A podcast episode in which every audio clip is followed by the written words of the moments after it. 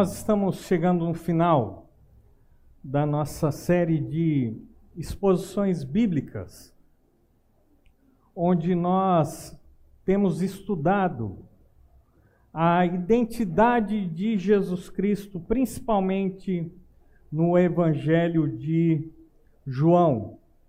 E Jesus ele faz sete grandes declarações e nós já aprendemos nas últimas semanas que Jesus é o pão da vida, mas ele também é a luz do mundo, ele é a porta das ovelhas, Jesus é o bom pastor.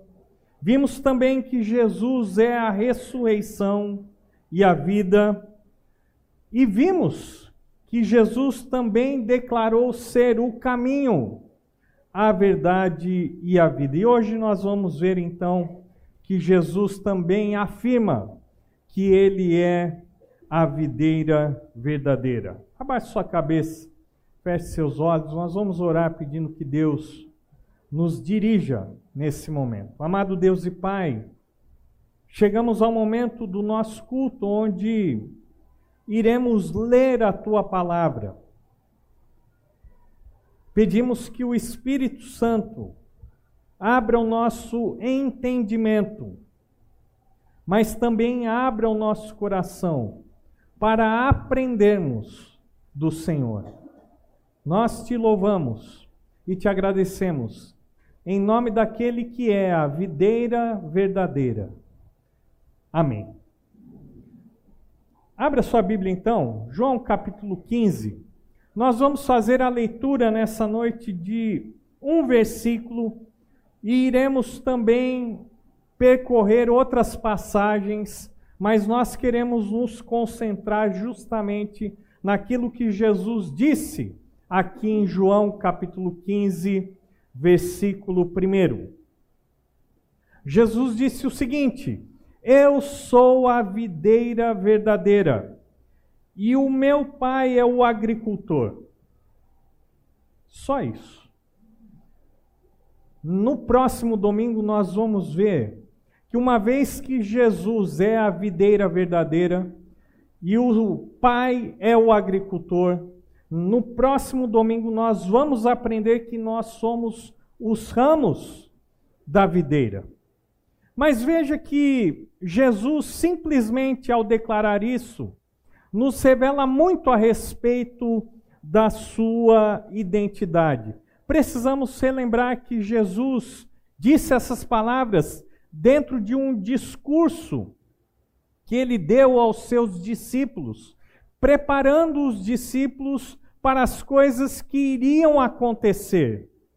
Jesus fala sobre a sua traição, ele fala sobre a sua morte, ele fala mais uma vez sobre a sua ressurreição.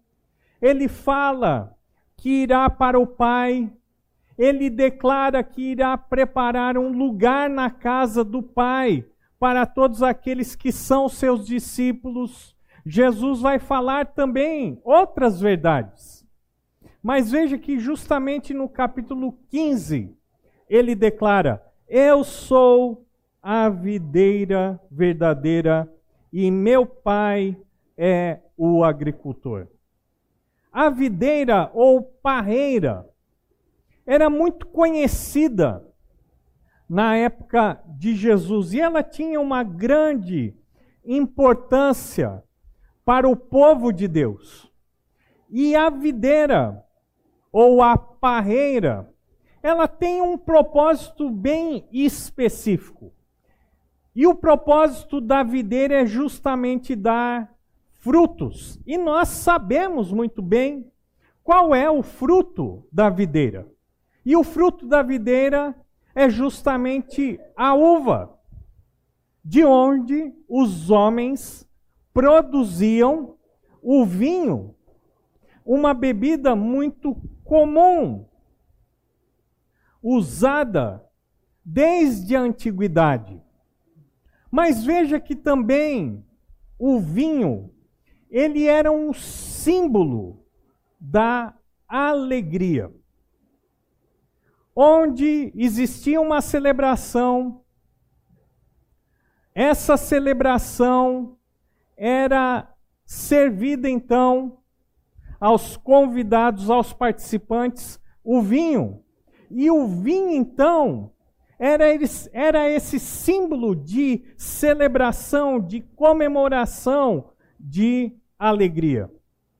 Então, uma videira tinha esse propósito: produzir a uva, e com a uva, então, o vinho, e com o vinho, então, se brindava as celebrações na antiguidade. Veja que a videira, então, tem um papel muito importante na história e na cultura do povo judeu. Mas veja que Jesus ele declara: "Eu sou a videira verdadeira". Por que Jesus disse isso? Por que ele usou essa metáfora? Porque Israel também foi reconhecido na palavra de Deus, principalmente no Antigo Testamento, como sendo a videira de Deus. E nós vamos ver alguns textos agora, e eu peço então que você acompanhe a leitura na palavra de Deus, onde nós vamos verificar que Israel era a videira de Deus. Salmo 80, versículos de 8 a 16, nós vemos assim: Do Egito trouxeste uma videira, expulsaste as nações e a plantaste, o povo de Israel. Limpaste o terreno, ela lançou raízes e encheu a terra. Os montes foram cobertos pela sua sombra, e os mais altos cedros pelos seus ramos. Seus ramos se estenderam até o mar, e os seus brotos até o rio. Por que derrubaste as suas secas, permitindo que todos os que passem apanhem as suas uvas? Javalis da floresta a devastam, e as criaturas do campo dela se alimentam. Volta-te para nós, ó Deus dos exércitos. Dos altos céus, olha e vê. Toma conta dessa videira, da raiz que a tua mão direita plantou, do filho que para ti fizeste crescer. Tua videira foi derrubada, como lixo foi consumida pelo fogo pela tua repreensão perece o teu povo. Veja que o salmo identifica o povo de Israel que foi tirado da escravidão do Egito e que foi plantado na terra prometida. E ali o povo de Deus cresceu e se multiplicou e povoou aquela terra. Porém, em algum momento, aquele que era o agricultor, aquele que plantou aquela videira, derrubou as suas secas. Então, as feras e outras pessoas se alimentaram do seu fruto. No final desses versículos, nós vemos uma confissão do povo de Deus e um pedido para que Deus demonstre misericórdia para com o povo de Deus. E por que o agricultor derrubou essas cercas? Porque o povo de Israel, como nós bem sabemos, desobedeceu às suas ordens. Ao invés de adorarem ao único e verdadeiro Deus, eles também se voltaram para a adoração de outros deuses. Ao invés de buscar a vontade de Deus, buscaram fazer a sua própria vontade. E como resultado, Deus disciplina esse povo. E esse povo, então, se encontra nessa situação onde como videira estão derrubados e como lixo foram consumidos pelo fogo. Interessante porque no Salmo 80 nós vemos Deus chamando o povo de Israel de videira e também comparando o povo de Israel como um filho. Guarde isso na sua mente. Vamos continuar e vamos ver agora um outro texto do Antigo Testamento. Isaías, versículos de 1 a 7. Acompanhe comigo a leitura. Profeta Isaías, capítulo 5, versículos de 1 a 7.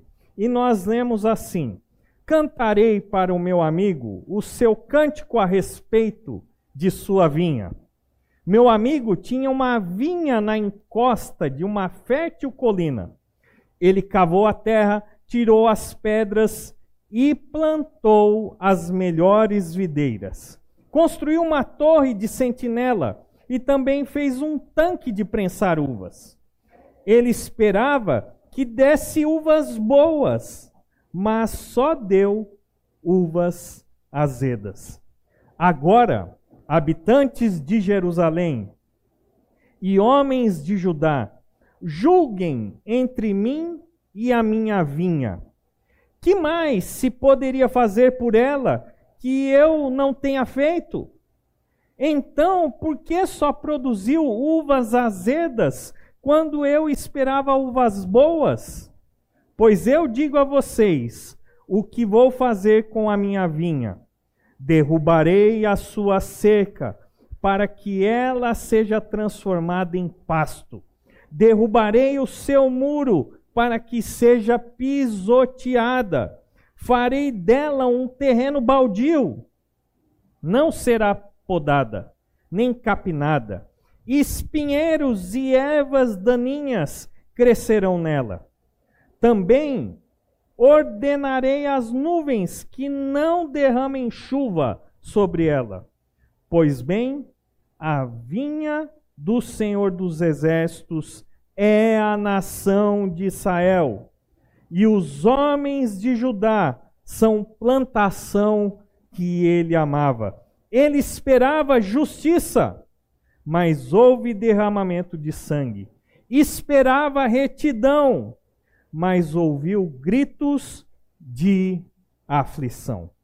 Mais uma vez agora, no profeta Isaías, nós vemos que o povo de Israel o povo de Judá são como a vinha do Senhor, são como a plantação do Senhor.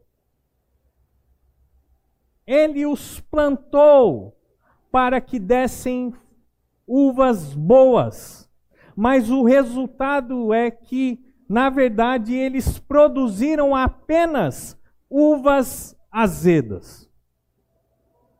Está chegando o Natal e é época de uva. E com certeza você, em algum momento, deve saborear algumas uvas nesse final de ano.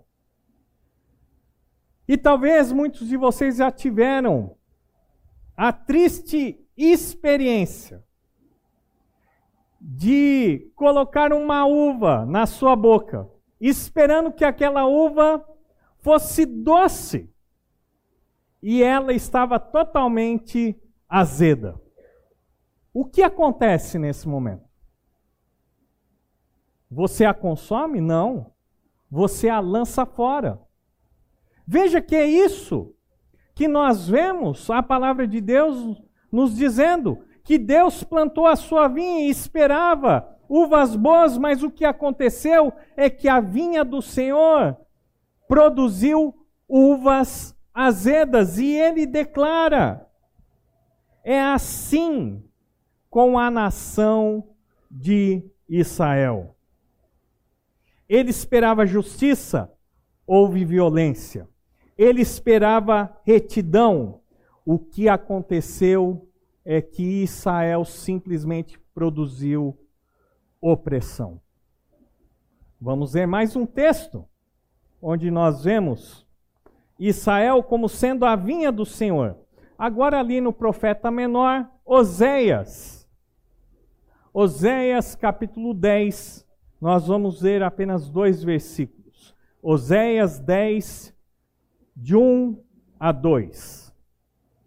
A palavra de Deus nos diz assim: Israel era como videira viçosa, cobria-se de frutos.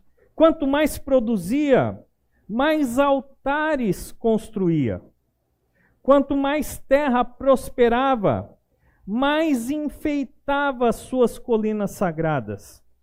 O coração deles é enganoso e agora devem carregar a sua culpa.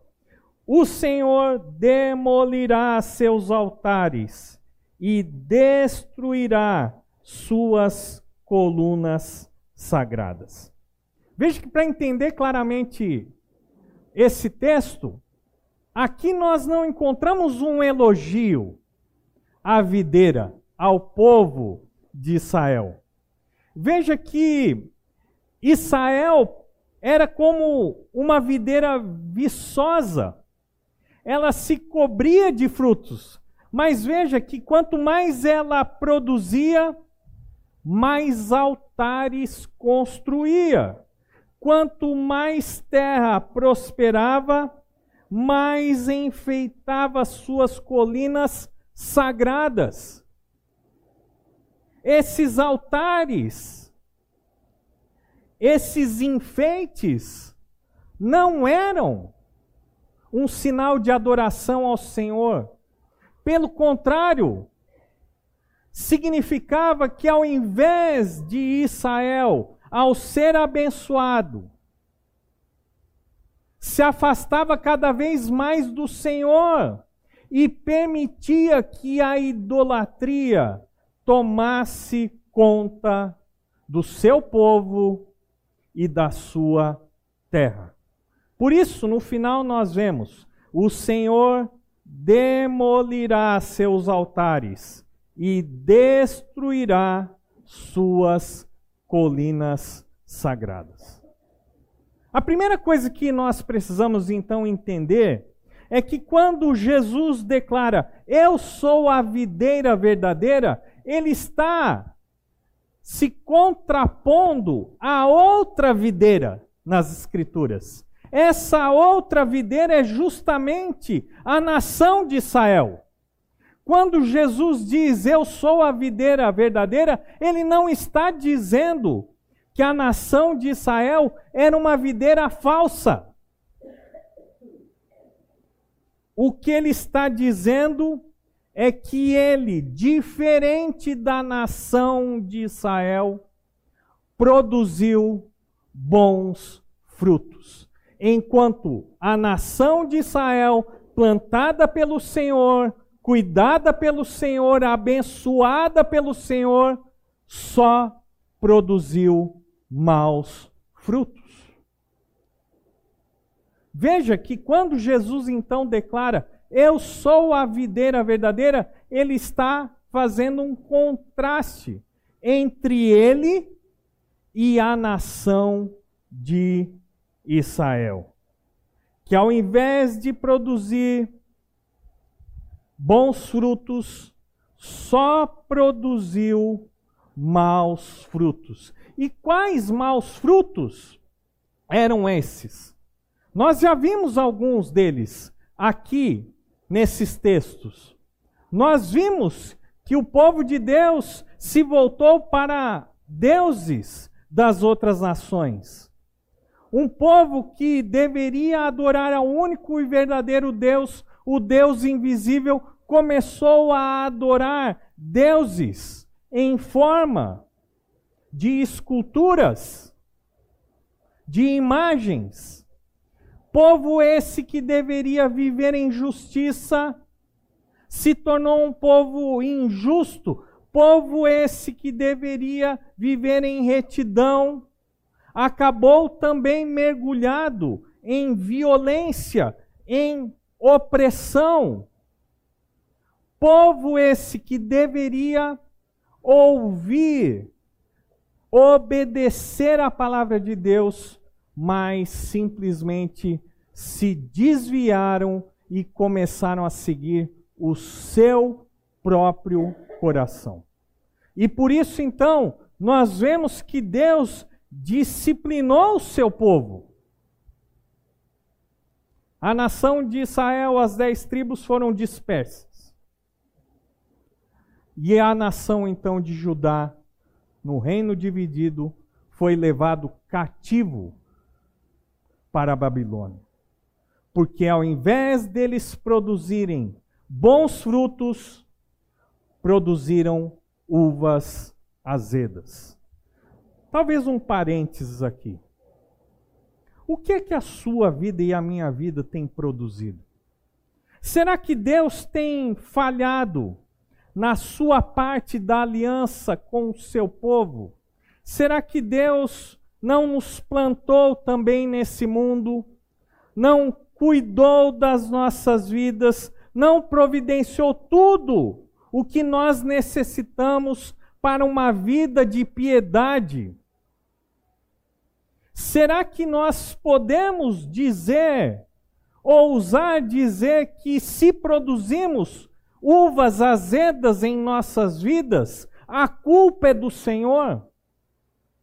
De forma alguma. Mas é possível que muitos de nós, parte da igreja de Cristo nesse mundo, também haja da mesma maneira que o povo de Deus no passado. Que ao invés de produzir bons frutos, produzem uvas azedas. Antes de fechar o parênteses, cuidado, nós deveríamos temer, porque da mesma maneira que Deus disciplinou o seu povo no Antigo Testamento, ele pode e irá disciplinar também o seu povo hoje. Por isso precisamos cuidar para produzir os frutos que Deus espera de cada um de nós. Fecha parênteses. Vamos ver então por que nós podemos dizer com certeza que Jesus é a videira verdadeira. Acompanhe comigo, Mateus capítulo 3.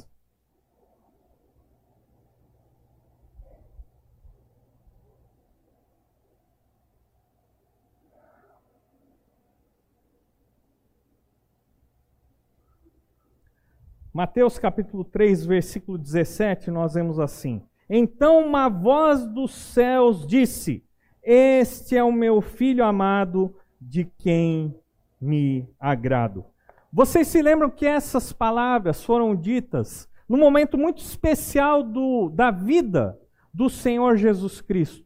Antes dele iniciar o seu ministério público, ele foi até João Batista para ser batizado por ele.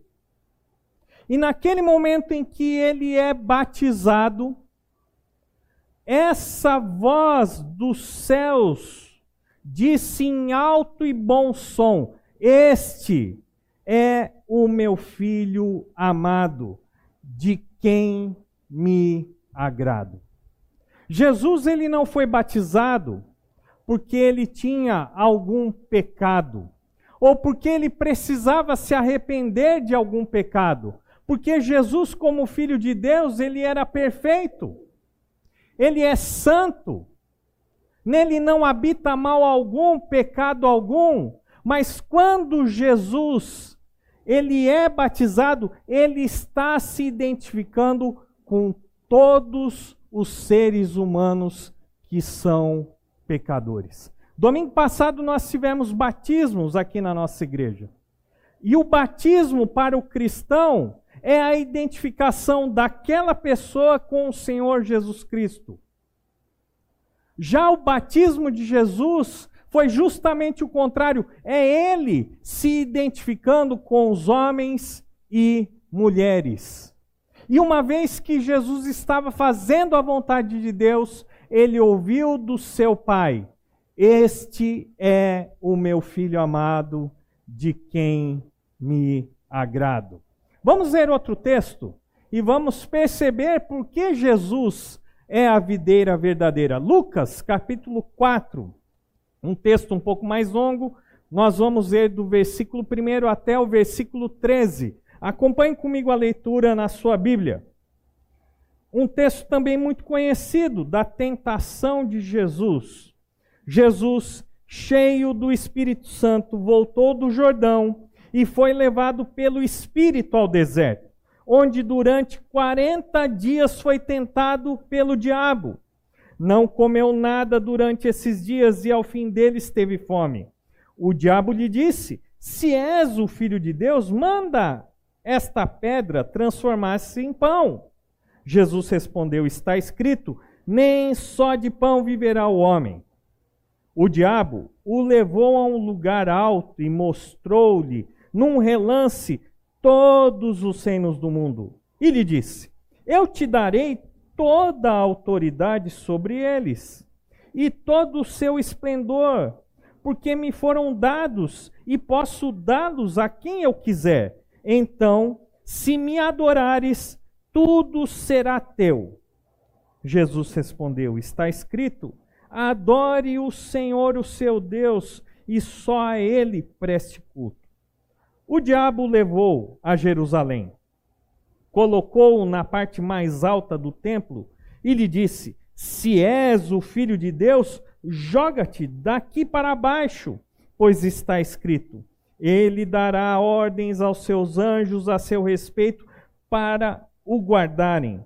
Com as mãos eles o segurarão para que você não tropece em alguma pedra. Jesus respondeu: Dito está, não ponha à prova o Senhor, o seu Deus. Tendo terminado todas essas tentações, o diabo deixou até ocasião oportuna. Veja que Jesus foi tentado. A semelhança do povo de Deus. Veja que não é por acaso que Jesus foi tentado no deserto durante 40 dias. Uma referência aos 40 anos que o povo vagou pelo deserto. Enquanto o povo de Israel foi reprovado, porque caiu em diversas tentações, Jesus não. Manteve-se firme no seu propósito de adorar unicamente ao Pai. Por isso, Jesus é a videira verdadeira. Mas tem mais um texto que eu gostaria de ler com vocês. Marcos, capítulo 14, versículos 35 e 36. A palavra de Deus nos diz assim, Marcos capítulo 14, 35 e 36. Indo um pouco mais adiante, prostrou-se e orava para que, se possível, fosse afastada dele aquela hora. E dizia: Aba, Pai, tudo te é possível. Afasta de mim este cálice. Contudo, não seja o que eu quero, mas sim o que tu queres. Essas palavras foram ditas justamente no jardim do Getsemane. Naquelas horas que antecediam a traição de Judas, onde ele seria violentamente espancado pelos soldados, onde ele seria condenado de uma maneira injusta, onde ele seria humilhado perante as autoridades e o povo de Jerusalém. Logo, ele levaria sobre os seus ombros o madeiro e seria crucificado de uma maneira cruel, com a morte que cabia somente aos piores criminosos. Ali no Getsemane, Jesus, conhecendo todas as coisas e sabendo o que lhe reservava as próximas horas, ele orou e pediu para que o seu pai afastasse dele o cálice. Porém, nas três vezes que ele fez essa oração, ele sempre afirmou: contudo, não seja o que eu quero, mas sim o que tu queres. Por isso, Jesus é a videira verdadeira. Onde a nação de Israel fracassou, Jesus triunfou. Onde a nação de Israel foi infiel, Jesus permaneceu fiel à vontade do seu Pai. Ele é a videira verdadeira. Ele, diferente de Israel, produziu frutos bons. Ele é a videira verdadeira, que de fato obedeceu e agradou ao Pai, diferente da videira que era Israel. Jesus, ao afirmar que o seu pai é o agricultor, ele está declarando mais uma vez que verdadeiramente ele é o filho de Deus. Israel é chamado de videira. Israel também é chamado de filho. Mas Jesus, ele é a videira verdadeira e ele é o verdadeiro filho de Deus. Eu sou a videira verdadeira e o meu pai é o agricultor. Veja que essa é a grande diferença. Israel produziu uvas azedas, mas Jesus produziu bons frutos. Quais conclusões nós podemos tirar apenas desse primeiro versículo do capítulo 15. Em primeiro lugar, fica óbvio que Jesus, através da sua vida, da sua obediência até a morte e morte de cruz, é de fato a videira verdadeira, que agrada ao agricultor, que agrada ao Pai. Nós, como nós iremos ver na próxima semana, somos os ramos dessa videira. Precisamos estar conectados, ligados à videira verdadeira se queremos produzir os frutos que agradam a Deus. Nós temos que estar ligados à verdadeira videira. E aqui, quando Jesus faz essa declaração diante dos seus discípulos, ele traz uma nova revelação. Porque até então, todos os judeus acreditavam que para fazer parte da videira de Deus era necessário estar ligado ao povo de Israel. E agora Jesus declara: não. A salvação não vem para aquele que é judeu, judeu simplesmente porque é judeu. Não, a salvação vem para aquele que está em mim. A videira verdadeira. A salvação, tanto para o judeu, como também para o gentil, o grego. Nós temos vida, mas vida e bons frutos apenas e somente se estivermos em Cristo Jesus. Se estivermos separados da videira verdadeira, nós não teremos vida em nós mesmos. Nós não seremos capazes de produzir os frutos que agradam a Deus.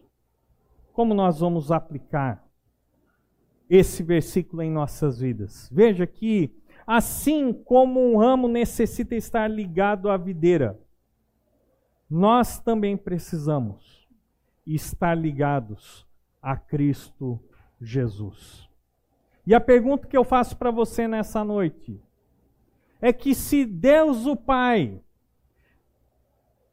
passasse em revista a sua videira e examinasse os ramos que somos nós, ele encontraria uvas azedas ou boas uvas. Abaixe sua cabeça, feche seus olhos, vamos orar. Amado Deus e Pai, nós te louvamos porque Jesus é a videira verdadeira. E quando permanecemos ligados à videira verdadeira, a vida da videira se torna a vida dos ramos. Obrigado, porque quando estamos ligados à videira verdadeira, nós somos também capacitados a frutificar, a dar bons frutos. Por isso, ó Deus, nos ajuda a avaliarmos as nossas próprias vidas. Em primeiro lugar, que nós possamos ser sinceros em responder se estamos ou não na videira verdadeira. Nos ajuda, Deus, a avaliarmos os frutos, os resultados das nossas vidas. Se de fato esses frutos agradam ao Senhor. E se por acaso nós não estivermos ligados à videira verdadeira, ou não estivermos dando os frutos que o Senhor espera, que o Teu Espírito Santo nos convença da necessidade do arrependimento para que então possamos agradar ao Senhor em tudo. É no nome de Jesus que nós pedimos todas essas coisas. Amém e amém. Deus abençoe.